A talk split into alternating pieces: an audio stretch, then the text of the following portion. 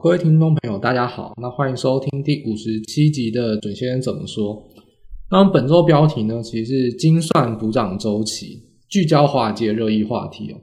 就是说，其实大家一直关心说台湾啊，可能说看到疫情啊，看到台股可能是半导体涨价啊，但是说从从整个资金层面来看，其实华尔街的操盘手，尤其是避险基金哦，不敢讲主动基金。避险基金的操盘手最近我非常非常在关注四个字哦，应该说翻成中文是四个字啊，翻成英文当然不是，就是补涨周期。什么意思呢？就是说看到美股现在的变化，大型股跟小型股差很多，指数非常的强，但小型股却没有跟上来补涨。看科技业非常的强，但是传产原物料或者说民生消费没有起来，也就是说这个行情是很分歧的。你不管是分大小、分产业，其实或是单纯分强弱好了，所谓的动能投资追强的强很强，都在现在这个情况下展现的非常非常的明显，就是一个非常分歧的行情。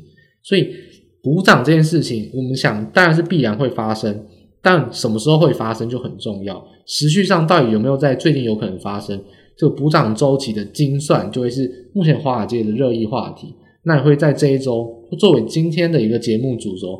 来跟大家分享这个资金的变化跟台股后续的选股方向。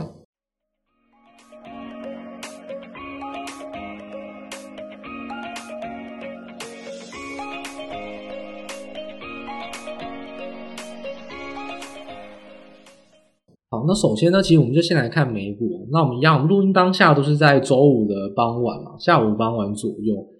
那当时候呢，当然就是台股收周五盘收完了，美股呢晚上才准备开盘。所以，以我们现在的角度来看呢，其实美股在周四九月九号呢收盘完之后，其实普遍都是留上影线，甚至像是道琼跟纳斯达克都是收黑 K 下跌。那整整体来说都是呈现一个比较修正的走势。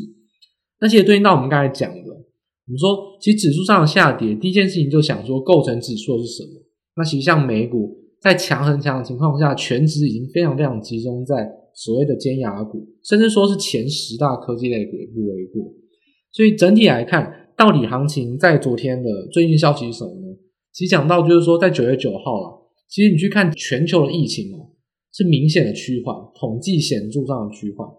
那以人口来计的话，当然是因为第一个东南亚非常明显的趋缓。现在东南亚基本上除了越南以外，全部都是非常明显的在趋缓。这当然是一件好事哦，所以我们刚才也一直提到的，要非常关心越南跟马来西亚，因为这两个是跟电子零组件还有低阶的半导体制造很有关的两家和两个国家，所以东南亚疫情趋缓，这是一个明显复工的一个迹象。当然，你说会不会因为这样子报价呢就不再继续涨？或许，但我还是强调，不要一直奢望说供给中断，然后造成的报价上涨可以撑一一辈子，因为。供给中断绝对是独后某些厂商，某些厂商一定是加倍受伤。整体行情如果要好，一定是火力全开，经济好，疫情也全部复苏。我们还是在强调，等到那个时候，行情才会是完美的、整齐的涨。通膨也不用担心，因为行情会打败通膨。那时候才是真正说经济或者说整个地球的完全体。现在这种。哦，只涨半导体，然后呢，其他地方呢，电子零组件呢都是长料，不是半导体短料。你去看那些毛利率跟营收反而很惨，所以说真的要火力全开，整个类股要起涨，反而还是等到疫情完全的，就是好转为止，就等到国境开放。所以说，其实我看那一周东南亚疫情好转，我还是比较乐观。就是说，本来疫苗打就是打了嘛，那大家轮流的经过这个波段上的疫情之后呢，终究还是会恢复到越来越好的一个过程之中。所以说，既然疫情就有明显的趋缓了，那美国其实也是啊，其实就只有共和党这些不打疫苗的地方是比较有一些明显的疫情增加。所以说，这种情况下，拜登也发布了新冠疫苗的防范计划。他说要强制官员啊，或是政府雇佣的临时工要强制的疫苗接种。那当然，这个是比较大家去会去关注，因为美国跟欧美比较注重人权嘛，强制这两个字本来就是大大踩到他们底线。但无论如何，其实疫苗有效跟疫情趋缓，这些都还是板上钉钉的。就大家确实看到这件事情，所以说为什么回归到结论了，就是说为什么指数跌？因为尖牙股跌。那为什么尖牙股跌呢？因为经济复苏好转了，殖利率就走升。这些高估值的高成长股全部都要被修正。所以这种情况下，指数小跌或者大型股疲弱都非常的正常。就是说，本来就是反映到地球要变好，经济要变好一个正常现象，短线的现象。而且你去看昨天哦，金牙股、科技股大呃比较明显的跌以外，其实航运股像以新航运或是马斯基全部都是大涨。那像今天早上啊，中原海控大涨，长荣大涨，就是说其实不要想象说塞港会对航运有多好。我们说报价上涨只是航运短线利多，等到经济火力全开、贸易全开，才是航运真正的大利多。所以你不要再听信说什么看报价涨、报价跌，然后很担心哦。报价乘上载货量跟运运力才是真正的营收，不要想象说经济复苏之后报价会跌到哪边去哦，这点一样跟原物料跟航运都是一样的。所以整体来说，大型股、科技股跌，航运、金融股、钢铁股、半导体股全部都是逆势抗跌，那就反映到一件事情，简单来说就是先前没有创新高的，在昨天呢都呈现比较走高，这就是补涨行情。也就是说，其实华尔街一直在酝酿，就是说补涨周期、补涨行情什么时候来？现在他们都很关注，有一派避险基金已经开始押宝，这个争论就开始了。其实大型的基金啊，都是强很强，一直在买尖牙股、科技股，但避险基金之前被嘎空嘎翻天了，那最近当然没有被嘎空，都是空手一直在等，开始去抄底这些补涨股，确实就是蛮有一些想象空间。这也是华尔街最近在讨论的一些热门话题啊。所以说，以具体化数据来呈现，就是说大型股到底有多强？那我们给大家一个关注。就是华尔街现在呢，不是讲尖牙股，他们是在讲前十大科技股，就是 FB、亚马逊，呃，这两个 A 嘛，然后 Apple，然后在 N 是讲 NVIDIA，M 是讲 Microsoft 微软，G 是讲 Google，就尖牙股是六个嘛，F A A N M G 六个尖牙股，再加上其他四个就是 Netflix、思科、Adobe 跟 PayPal，这四个再加上六个尖牙股，就成十大科技类股。那其实这十大科技股反映到什么呢？就是说，不只是纳斯达克强于 S M P 五百，纳斯达克一百强于纳斯达克。更具体化来说啊，其实这十大科技类股就是我们刚才讲的 FAANG 尖牙股，再加上 Netflix、思科、Adobe 跟 PayPal 十个科技类股，他们大概占纳斯达克一百百分之五十二的权值。但是二零二一年，他们贡献了超过百分之八十的涨点。只贡献五十二趴的权值，但是涨点却贡献超过五十二趴，其实贡献超过八十帕的涨点，这很明显就是大者恒大。那为什么大者恒大呢？就是因为量缩的关系。我们在强调量缩，其实是散户在观望，法人是一直在买，但是法人买就是追强股，那就是所谓基金抱团，就是说基金买什么，我就跟着你的基金一起买，大家都是绑在同一条船上，所以越是强势抗跌的股票，越居追高。所以量缩的情况下，反而这种尖牙股就是越走越高，就大涨很大。所以基金抱团优势在这种情况下就筹码集中啊。所以量缩大家都先买这些股票。所以你看尖牙股为什么这么强？而且我们刚刚有举具体的一个数据，就非常夸张。其实这十个类股就贡献了纳斯达克前一百八十几趴的一个涨点。所以强很强是非常明显。那就想到一件事情了：如果法人信心十足啊，他们还是一直买股票，那其实资金行情就是不用这么担心。那这种情况下，中小型股有没有补涨机会呢？先看获利。其实你去看相关的科技类股也好，去看你说刚才讲的航运啊、金融啊，或者说是像是科技的电子制造业都一样，其实获利加持确实都是蛮明显的。不要是民生消费跟疫情直接相关的，其实都还是有明显的涨升。所以小型股、美股来说，其实营收的获利加持也蛮不错。那成长性来说，小型股当然波动更大，更有成长力跟爆发力啊。所以说，其实避险基金这种比较投机跟灵活的资金，当然还是倾向去买小型股，因为他们就是比较希望有大幅的一个涨幅，比较短线的操作。所以说，其实，在现在这个时间点，就可以直白跟你讲，九月十号现在这个时间点，其实投机的资金跟避险基金已经有非常多聪明钱都在去布局补涨股，他们认为有超低的空间嘛。那只不过说，现在就是。最强跟就是说，现在就是一个对决的桥段嘛，就是动能投资大型股的这个基金啊，主动型基金跟这些避险基金反映基本面价值的一个资金补涨、低估成长，到底谁会赢？因为这个就是大家很好奇一件事情。那以我自己来看啊，就主持人自己来看，就会认为说，我觉得我很关心就是时序，就是说一件事情啊，大家都期待会发生，大家都知道会发生，但是会不会发生，一定要有一个关键的转折点。那不知道大家有没有敏感一点？现在啊，九月九号、九月十号，请问美股有什么大事要发生呢？就是四巫日结算。其实我们一直一再一再的强调，如果有听 Podcast 都知道。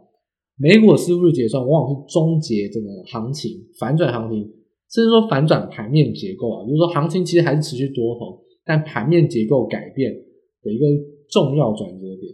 所以说，会不会强很强的行情，在现在这个众所期待应该要补涨的时候，就在四巫日结算前后开始去做转变，四巫日结算之后开始正式的补涨，就是一个很关心的一个焦点。当然，我们目前都是合理的预期。我也是乐观预期会补涨，但是九月十七号之前哦，那我们当然还是先静观其变。只是我认为这个四巫日结算是非常值得期待的。我不会去看说指数要跌要涨，反而更关键的是盘面上的结构变化。在四巫结算之后，呃，原油跟钢铁相关的一些指标股，美钢、美铝，甚至一些指标的龙头钢铁股，搭配上像是像 Home Depot，就是一些比较。疫情复苏啊，就是说这些手工具机的产业，这些民生消费啊，或者说工业零组件，甚至像是工具机，或者说像是原物料等等，有没有补涨的空间，就是我非常关心的。因为其实科技股涨到这个现在，涨真的非常多了。那你说，因为法人去加持，你让它跌也不太容易跌。只是说，它会不会就此进入缓涨，然后呈现补涨呢？这其实也是一个蛮合理的剧本，所以我才会认为说。补涨这件事情啊，是众所期待，那大家也觉得很合理。只说什么时候是发生，就要精算。那我觉得九月十七号是四日结算，在这之前啊，避险基金也是很碰巧正在讨论这个议题，会不会就带起一波风向？在四日结算之后呢，美股就呈现指数呢会呈现比较走缓，尤其是纳斯达克跟 S M P 五百创高会走得比较慢，比较缓，但是中小型股补涨。这个盘面上的补涨周期再度来临，我觉得大家都可以非常的期待，因为其实有很多报告去刻画出这个美股的面貌，就是说，其实从去年呢，从三月的，就是说去印钞票以来，一直到疫苗出来之前，其实都呈现比较投机的行情。那时候中小型股是表现很好的，但是疫苗一出来之后呢，其实大型股就开始慢慢去领先这个盘势，尤其是到今年到二零二一年开始之后呢。三月到六月几波震荡呢，不上不下，可能还算是平手。最近三个月啊，就是从呃五月、六月、七月、八月这四个月，尖牙股真的是涨到不能再涨，就是非常强。所以说，其实涨多的股票也不一定要要大幅的修正，那它也可以以盘代跌。只是说，涨多股票如果以盘代跌，盘势的资金还是强势的话，那是不是就有补涨跟把这些资金让出来的机会？那我觉得就是蛮值得期待的。所以再次强调。到下个礼拜以前哦，还没有四巫日结算嘛？因为四巫结算是下礼拜五哦，大家还是可以期待跟观察一下。看指数呢不重要，看盘面结构，有涨有跌，谁涨谁跌，我觉得很重要。那我觉得我是比较乐观，看到原物料类股跟工具机产业比较有补涨的机会。那这点就是大家可以特别去关心美股盘面结构，不是指数盘面结构上一个变化，搭配到四巫结算筹码上一个大变动。这点是我觉得是大事发生啊，那大行情也有可能就此发生，所以大家可以特别在这个礼拜花了比较多时间去讲这件事情，就是因为讲美股大家可能没办法操作，但是美股确实影响全球资金的一个风向球。那花这点时间来讲，就是因为我认为这件事情很重要，也是大家都在关注，花了这些操盘手也关注，那大家就可以特别来看一下这个议题上到底大家怎么来去反映到这个市场上的价格反应。好，像第二个重点就是我们要谈到，其实顺应到就是补涨这个条件。那大家也可以直观的想象，就是说，诶，补涨补涨，补涨就是买低卖高嘛，买一些低估的股票，等到它涨到合理的空间，或是真的涨多，我们再卖掉。那大家可以合理想到一件事情，就是说补涨这种买低估的股票，大家很熟悉的一位老爷爷就非常擅长做这件事情，就是华伦巴菲特。那华伦巴菲特最近又又上新闻版面了，为什么呢？诶，刚好就有一些杂志啊在吹捧，就是巴菲特巴爷爷，那吹捧他什么呢？因为其实巴菲特去年哦，二零二零年其实抄底抄的不太顺，因为他抄航空股，大家知道，后来是认赔卖掉，而且卖点会不是很好。不过啊，他其实也是蛮早就认输了，因为他其实在八月的时候以八呃二零二零年八月以后啊，巴菲特操作其实都是蛮正确的，基本上都赚很多钱。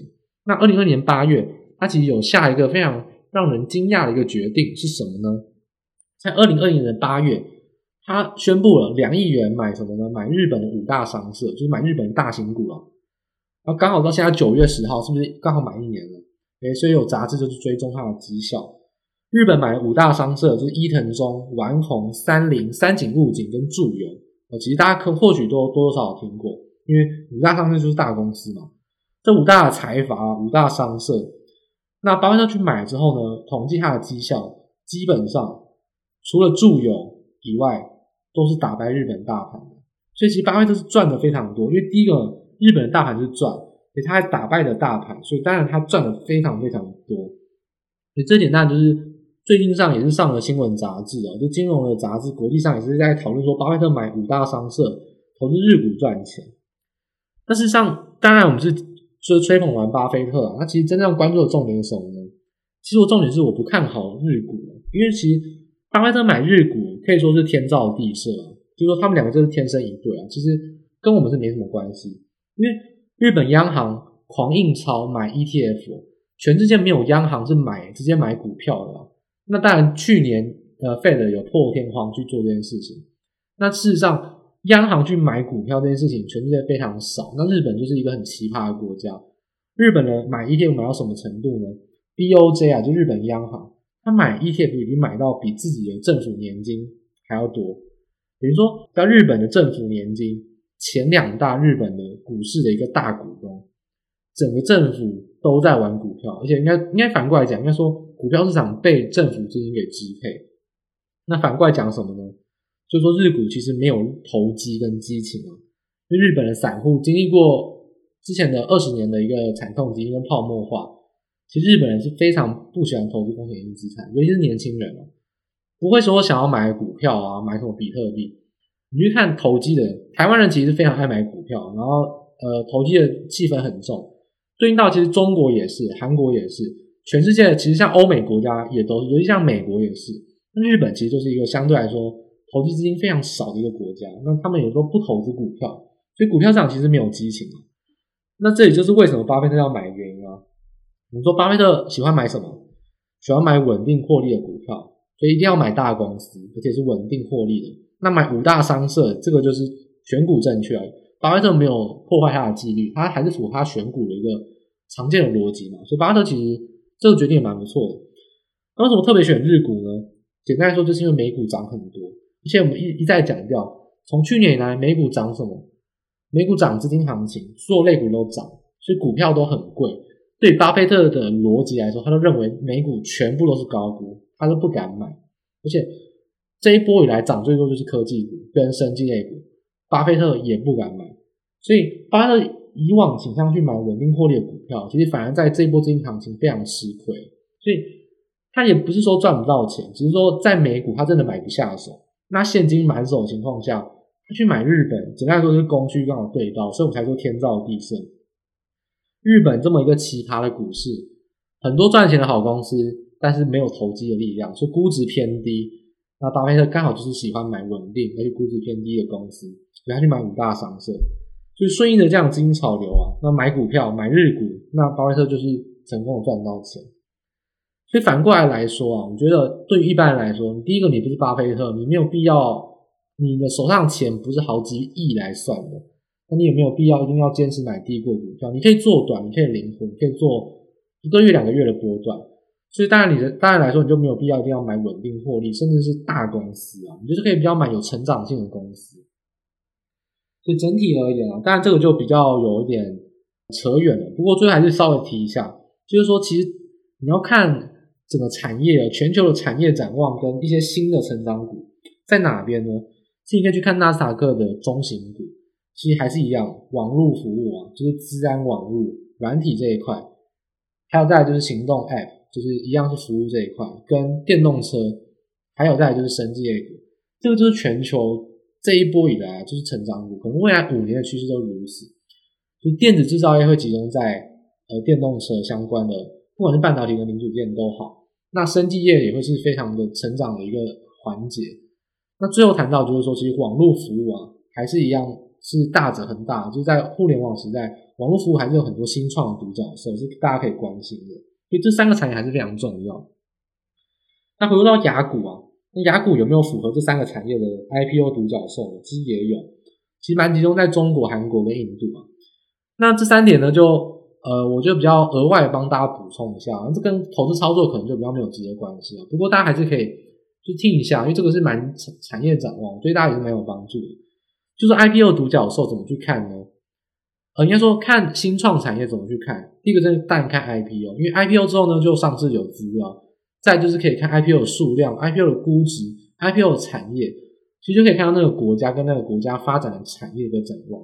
那我们以中国来说，中国目前 IPO 非常惨，就从去年的蚂蚁金服以来，蚂蚁金服被卡掉之后呢，因为习近平不喜欢马云嘛，那那蚂蚁金服被卡掉之后呢，其实 IPO 都已经正在暂缓当中啊。尤其其实中国啊，有非常非常多很赚钱的网络服务的厂商。但是如果中国现在要推实体制造，而且又要去打击比较江浙派的这些有钱人的话，其实网络服务当然就会比较受限。所以其实目前外资没有在投资中国的 IPO，是比较观望的心态。那这点会等到什么时候改善呢？就等待北京证交所。其实这礼拜的新消息嘛，习近平要清点北京证交所成立，很明显就是一件事情嘛。我们说首都要有很多的军队，有禁卫军。那其实一样，金融就是钱，就是现在的禁卫军啊。有上海的交易所，有深圳的交易所，沪深两个交易所，还有香港、北京没有交易所。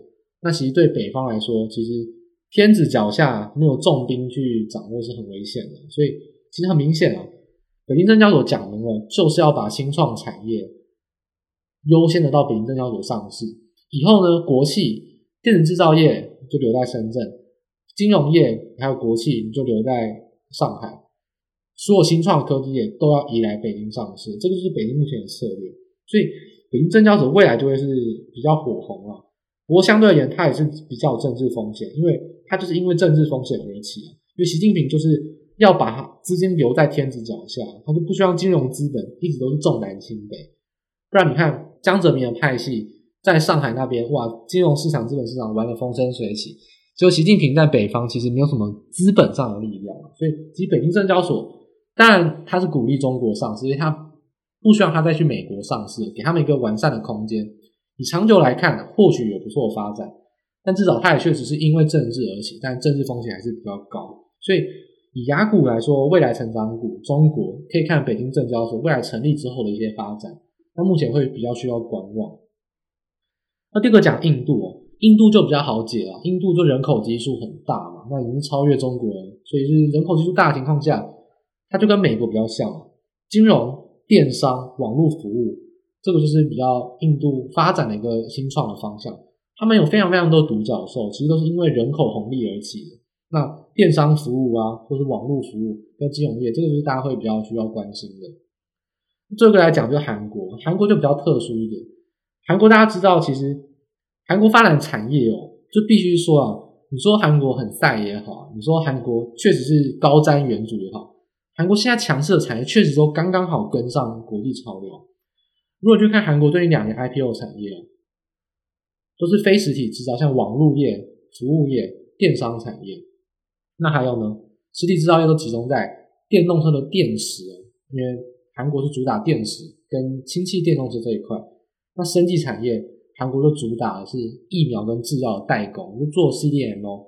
你发现说，其实韩国产业刚刚好都符合这一波新创产业，所以他们其实最近韩国股市的估值高得非常夸张，就是因为他们有非常多 IPO 直接上市之后就变全值股，所以他们当然就涨得非常的震荡。所以你看说最近韩国韩国股市很弱，其实也是因为 Never 啊，或者说像是卡靠这种网络服务股大跌啊，那当然是因为监管的关系，那市场是因为。他们本来就是因为属于网络服务这种高估值的股票，一修正就会修正很多。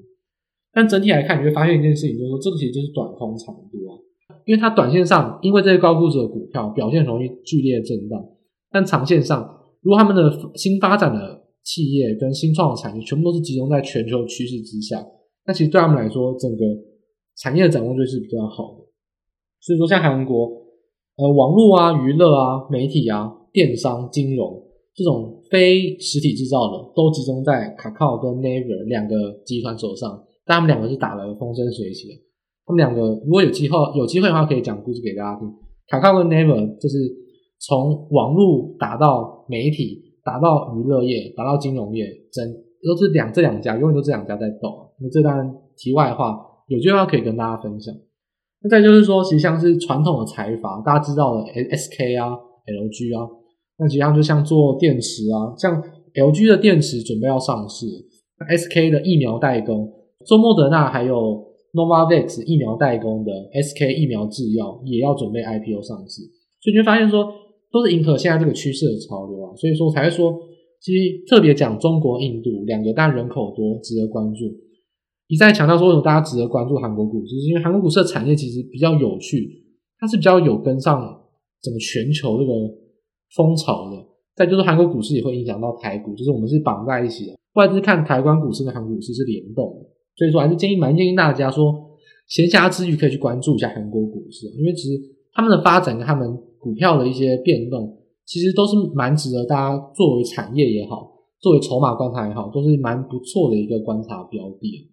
所以在这边啊，特别补充给大家，就是说我们在第一个阶段先讲到，就是说补涨行情。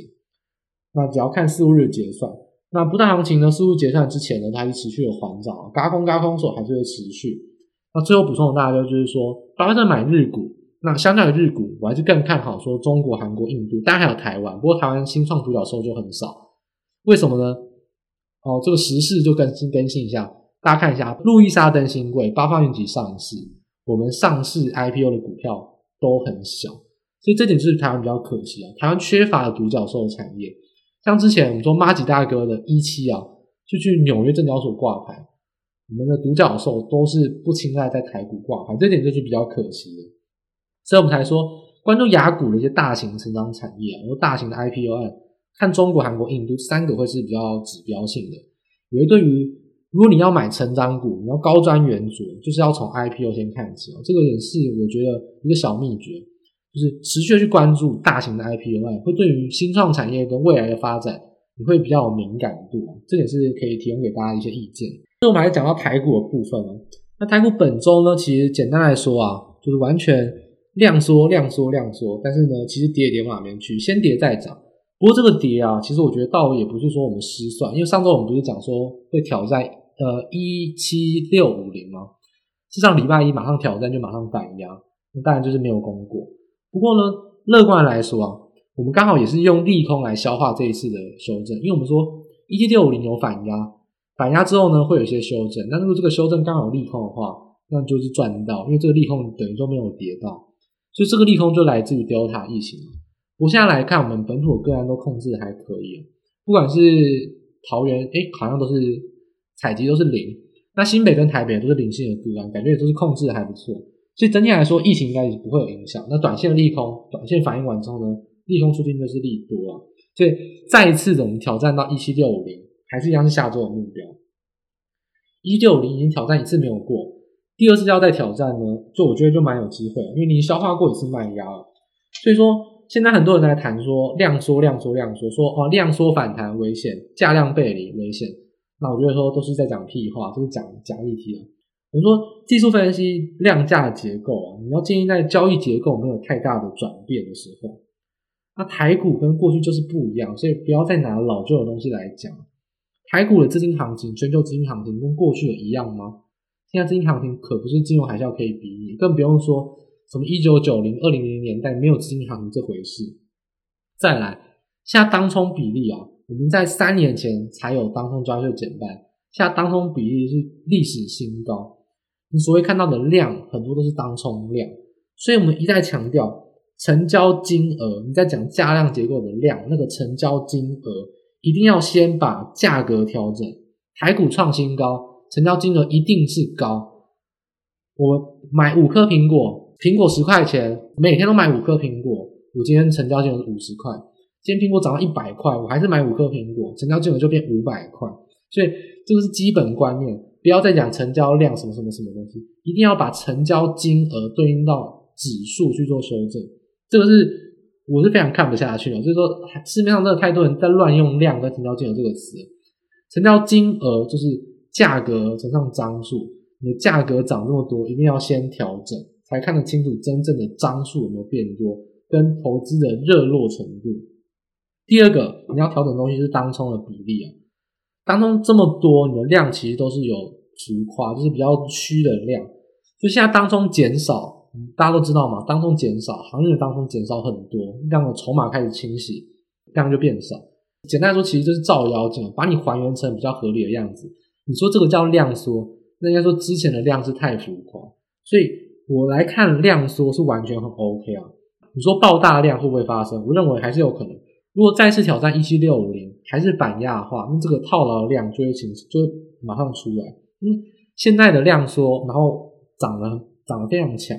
就是惜售嘛，高档套牢的散户没有钱加码买，又不想卖，没有买跟没有卖，当然就没有成交金额。所以现在买的人是谁呢？像买进的都是法人啊，就是一直在有钱的人一直在摊平买，加码买去买好的股票。那你就看到这个情况下，当然对筹码是好的现象。之后就算一七六零有反压解套之后呢，谁在买？有钱现在有钱买就是法人跟稳定的聪明钱。那这些解套的卖掉，法人的进场，筹码就是完全的集中跟整理，之后就会更有好好的行情。所以说，我们怎么看待下一周的行情呢？一样挑战一七六零是一个目标，因为我们说过了，现在的行情呢不是跌升反弹，是走回升。回升的目标是什么？就是回到前高，起跌点就是八月五号一七六零，所以这一波挑战就是要挑战一七六零，任何点位都不是压下去，真正压下去就在一七六零，一定是创了波段高。挑战前一波的起跌点，这才是真正的回升行情。所以到一七六零之前呢，都还是可以很乐观了。毕竟一七六零呢，那你就要看了。我觉得量缩有可能出现，那量缩很多人开始解套，解套之后就要看到底有没有爆量。如果爆量，然后有留下下影线又很抗跌的话，那很明显就是法人支撑，然后套牢的人呢让他出售，这个就筹码清洗，那对于后续上攻就更有利。所以说。毕竟一七六五零，我觉得大家要小心一点，保守一点。如果突破一七六五零呢？如果真的很快很快就突破一七六五零呢？那要怎么做？很简单，突破一六零就是一个字，就是买，就是追，不要任何怀疑哦。如果我们说是回升行情，回到起跌点，而且突破，下一个目标就是历史新高，就是直接买，没有任何二话不说，闭着眼睛也要买，你的手压在那个手机的买进的键，怎样就是要买，当然没有这么夸张，就是说。一旦突破一六零啊，大盘一定走多，指数一定走多，个股行情一定好。所以如果突破一六零，行情就很简单，就是买，那就是很强的行情。如果我没有突破一七六零呢，那毕竟一七六零就是保守一点。然后呢，爆量就观察一下，跌的话呢，那你就可以比较等待一下，你可以调节一下。但跌依然是要买，你很有可能就买不到便宜的股票。所以一七六零有反压，赶快买。一七六零一突破，更是要买。所以简单来说，就会分为一个顺势行情啊。一七六零是一个分界点，只要一七六零之上，当然是顺势追价买。一七六零没有办法突破，你就要保守一点，等到小幅修正，可能又回到十日线，可能又回到季线，那就赶快再承接。也就是说，一七六零没有突破之前，你还是要不要用这种低阶高买的观念？那一七六零一突破，突破行情就没有所谓压力区，也没有所谓支撑区。就是买，所以这点我是要先建议给大家。万一下礼拜突破一七六零，你一定要站在比较乐观跟投机的一方。那如果没有突破之前，你还是可以维持这个礼拜买低的策略，就是比较保守没有关系，比较呈现低阶高买，做一个震荡操作。但一旦突破一七六零，一定要大量的买，而且你要比较有信心哦，不要怕被轧空手，因为很多人会在创高时候放空，还有轧空行情可期。这一点就是台股大家要特别小心的地方，就是说针对指数啊，一翻两瞪眼，一七六零之上就乐观做多，啊之下呢，那就持续的做短线的震荡操作。不管怎么样，都还是长线波段的乐观，因为周线都还是收一个很漂亮的下影线，多头的行情呢都没有结束，而且以周线来看啊，现在的攻击态势还是存在，就还是往上攻击的态势，所以大家还是要比较乐观看多。所以整体而言，台股呢，我就是帮大家总结一下，乐观看多啊。那一七六零之前呢，就震荡操作；一六零突破，一定要比较大胆投机的操作。那看到历史新高为止，这点是大家要特别把握的。那选股方向上的话，我觉得营收八月都已经公布完毕了，今天九月十号也全部都公布完了。营收月增年增的股票，好好的研究一下它股票的位阶。如果是低档突破均线，我觉得就很有机会。那我举这档例子呢，就是非常非常明显，就是台积电了。台电月增十一趴，然后是历史次高。那因为上个月月减很多嘛，这个月月增也蛮也是蛮合理的。但台积电就是先行反应的，那这个就符合月增年增好股票，但是有一点追高。我就是举这个反例啊，就跟大家讲说，台积电我是不建议大家乐观的去太做追加，毕竟大型股要动也比较难嘛。我就是举这个例子，筛选步骤会建议大家先挑月增年增，而且营收够多股票，不要挑那个很小的奇奇怪怪的股票。月增年增的中大型股，去看一下它的股票位置，都是属于低档，而且最近有突破均线、突破月线啊、突破十日线，准备低档往上的话，我觉得补涨就很有可能发生。因为别忘了。本周的标题是补涨周期来临，所以台股也会受到外资的方向来影响。外资如果也是朝向补涨来看的话，那或许塑胶化工啊、原物料行情，甚至是原物料引颈期看，就是看着货运航运的行情，也有可能啊。所以说，货柜航运啊，或是原物料啦、啊、钢铁啦，甚至说你说像是呃一些电子零组件，会不会补涨？其实就看外资的脸色。外资如果在美股做补涨行情，那台股很有可能就会回补对应到了补涨的个股。那我觉得这都是可以乐观做期待的。无论如何啊，一样月增年增先把握好，再来再挑位置。所以我觉得这两点大家可以做一个比较明确的一个操作策略。就第一阶段先看月增年增啊，第二阶段再来看一下股票的位阶跟最近有没有突破均线的一个走势。如果有突破均线，就是低档往上的话，那我觉得就是蛮可以期待一个标的。那这一点就是大家可以在乐观看多情况下去选股做多的一个方向。所以说，今天的节目就到这边大致结束了。就针对说国际资金的补涨行情，跟台股的详细的操作策略，跟一个一七六零这个关键点的一个变化。那希望大家能在操作上啊比较顺利一点。